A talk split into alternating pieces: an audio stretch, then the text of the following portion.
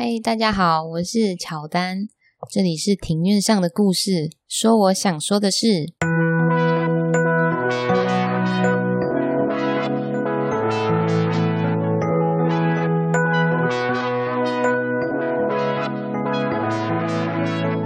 因为我喜欢故事，所以透过故事来认识有兴趣的事。这里有历史，有书籍，有电影，有风土，还有那些你没注意到的事。让我们一起在这里扩散你我的故事宇宙，还有那些故事所延伸出的观点。本节目透过 First Story Studio 上传，感谢 First Story 提供技术软硬体支援，让我们放心集中精神的制作节目。First Story 是一间提供 Podcast 各项服务的公司，也有出 App 哦。你可以在上面找到任何你想收听的节目。最重要的是提供 Podcast Hosting 的业务，限时终身免费中，服务内容通通帮你搞定。如果你对 Podcast 也有兴趣的话，欢迎在 Google Play 商店、Apple App Store 下载 First Story App 来了解更多的详情。好的，那我们进行到下集的部分啦。好，那下集的话，一开始我们要提到的是服仪规定。那相较于台湾人日常的穿着，穆斯林的服仪规定是相对保守许多的。男性的基本规定是，衣服至少遮盖的部分是从肚脐到膝盖的这一段，也忌讳暴露大腿和多半的臀部，还有半透明的布料和呃以及合身剪裁的衣裤也不许可，因为穿在身上体型就完全显露了。例如紧身的时候穿的健身裤，还有单车裤都是不合格的装扮。那女性的规定会依据地区及教派不同，会有些许差异存在。伊斯兰戒律越严格的地区，女性肌肤外露的部分就会越少。那像是印尼以及马来西亚，女性包裹的头巾称作西甲布，她们流行穿戴色彩鲜艳的西甲布。我看过的就有桃红色啊、鹅黄色，然后有一些比较活泼的话，像可能会有格子啊，或者是有花。台湾常常见到的移工，大部分都是处属于这样的类型。而在伊朗，常见的是从头上罩下的罩袍，只有露出整个脸部的，称作恰多尔。再来是沙乌地阿拉伯。沙乌地阿拉伯的是除了眼睛，其余部位都要包裹起来的罩袍，称作尼卡布。也就是呢，他们的鼻子、嘴巴都是包起来的。最严格的部分是阿富汗，阿富汗的罩袍称作为波卡，是将全身包裹起来，只有露出眼部，而且眼睛前面的部分是网状构造的布掩护着。所以我在想，可能他们女生看出去就是。嗯，就看出去的东西可能会有一格一格的。对，其实这个，嗯，这样的服仪规定对我来说是，嗯，真的是蛮蛮严格的。因为像是女性的规定部分啊，如果说我去健身房的话，我的服仪规定完全是不合格的。因为去健身房大部分都会穿比较比较贴身的衣裤，因为我觉得这样重训起来比较舒服。那再来要提到的是饮食与戒律。饮食的部分呢？哦，先讲清真认证好了。清真认证它的涵盖范围非常广，不只是食品哦，同时也包括了制造啊、运送、药品以及营养补助品，还有贩卖啊、饭店、旅馆业都是有认证存在的。古兰经是为了让穆斯林过着健全的生活，对于饮食习惯有着明确且严格的规定。神允许食用的食物称作哈拉 （H-A-L-A-L），意思是合法的、洁净的食物。这个哈拉也是清真认证食品的标章字样。相对的，神禁止的食物称作哈拉姆 （H-A-R-A-M）。古兰经记载的饮食规范，至今依旧是所有穆斯林饮食上会遵循的指南。再来，伊斯兰认为左手是不洁的。因此，食物以及餐具一定都会用右手来拿，而即使他们是在用餐以外的场合，平时对人打招呼啊，然后或者是道别的时候，伸出左手也是禁忌、不礼貌的行为。他们是不允许这样子的。另外，我要补充的是，忌讳左手的国家有印度、尼泊尔、柬埔寨、菲律宾、土耳其，还有信奉伊斯兰教为大宗群体的国家，就更不用说了。那这里建议大家，之后国际疫情趋缓了，恢复可以出国的自由身的时候，一定要查明旅游目的地国家的禁忌，玩起来才会比较顺利。好，那再来是关于肉的禁令。最著名的就是对于猪肉的禁令，那不仅仅是吃猪肉本身，在生活中所有的用品都必须排除源自于猪的一切。嗯，那这样他们就不能吃卤肉饭了耶，还有烤香肠也不行，因为其实我喜欢吃的蛮多东西都跟猪肉有关系。然后还有是使用了猪油的食品啊，添加物以及添加合成胶原蛋白的化妆品。还有药品都是禁止穆斯林使用的，因为对他们来说，这都是禁止的，呃，就是不洁的东西。那猪以外的动物肉品也只认同清真认证的食用肉，也就是负责屠宰的穆斯林，他们需要朝向圣地麦加的方位，一边念诵着奉真主之名，阿拉至大，然后再切断牲畜的颈动脉，并适当的处理。那其实这样做是遵从先知穆罕默德的意志，尽可能的减少动物的痛苦。这些饮食的规定，乍听之下可能会觉得戒律是蛮严格的，但对于穆斯林多的国家，其实他们拥有清真认证的食品，远比我们想象的多。外食产业也有许多符合标准的店家，其实并不会造成他们用餐上太大的不便。像我之前去马来西亚旅游的时候，进去当地的便利商店或是超市，都会看看有什么新奇的零食啊，或是泡面，那是想要买回去饭店吃。那随手抓起来看的食物啊，嗯，我觉得应该八九成都是有清真认证的标章。那其实这很合理，因为那时候我们在路上逛街的时候，看到非常多穆斯林的人口。那因为需要赚钱，要以大宗市场为目的嘛，所以说他们的食品上有清真认证，相对的来说是会很有竞争力的。酒的禁令，另外一个著名的就是对于饮酒的禁令，《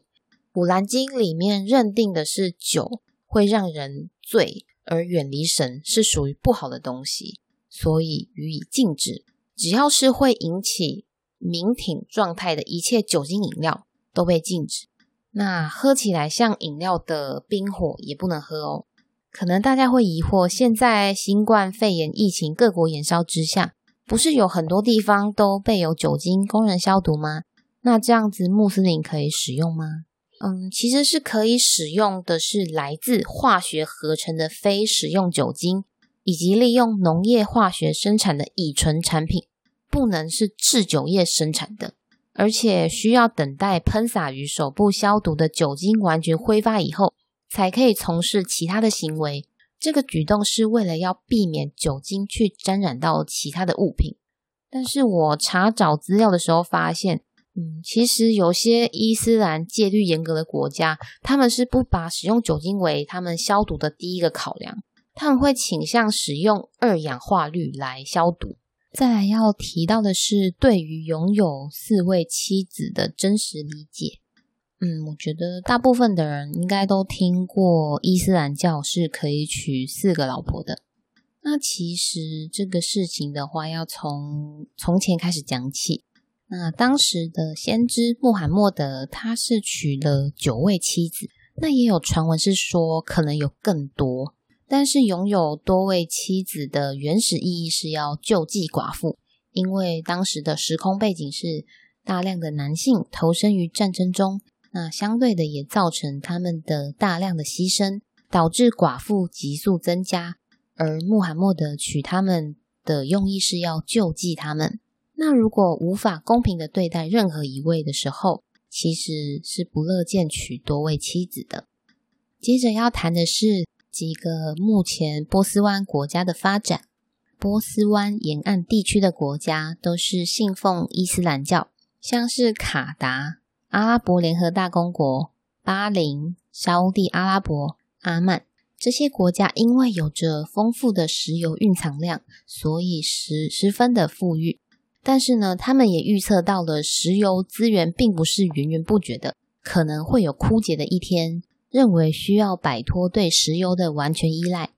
因此将常年从交易石油而获得的雄厚资金投入在观光、金融、运输、制造业的培育与发展，并获得了显著的成效。其中成绩最好、最积极的就是阿拉伯联合大公国的杜拜。他们在一九八零年代的时候，当时的总理穆罕默德·本·拉希德·马克图姆就积极的着手进行该国产业的脱离石油化。目前，石油相关产品的出口仅占了 GDP 的百分之三十八，而现在的杜拜已经转型成为一个巨型都市。各项开发计划也吸引了世界各国前往投资，一举使杜拜成为了中东的金融商务中心。关于杜拜，还有好几个值得一提的建设，像是他们有一个是朱美拉棕榈岛，从 Google Map 看上去像是一个发散型的图案，我觉得有点像龙虾的形状。那它是从二零一一年开始建设，并依序开幕。是目前世界上最大的人工岛屿，岛上有大量的奢华饭店以及度假村，还有嗯哈里法塔。哈里法塔是在二零一零年开幕，那目前还是全世界最高的建筑物，高度有八百二十八公尺，现在成为了杜拜繁荣的象征性建筑物。再来就是大家所熟悉的七星级帆船饭店。这个饭店很特别哦，它独立的在一座嗯，杜拜某一座的人工岛屿上面，也就是说，这座岛上面就只有它一个饭店。要入岛，只有唯一的陆入方式，也就是通过一座桥。那空运的部分则是透过直升机。那门禁保安管理是非常严密的，只有当天有入住的住客以及有预约到饭店内餐厅用餐的客人才可以进入。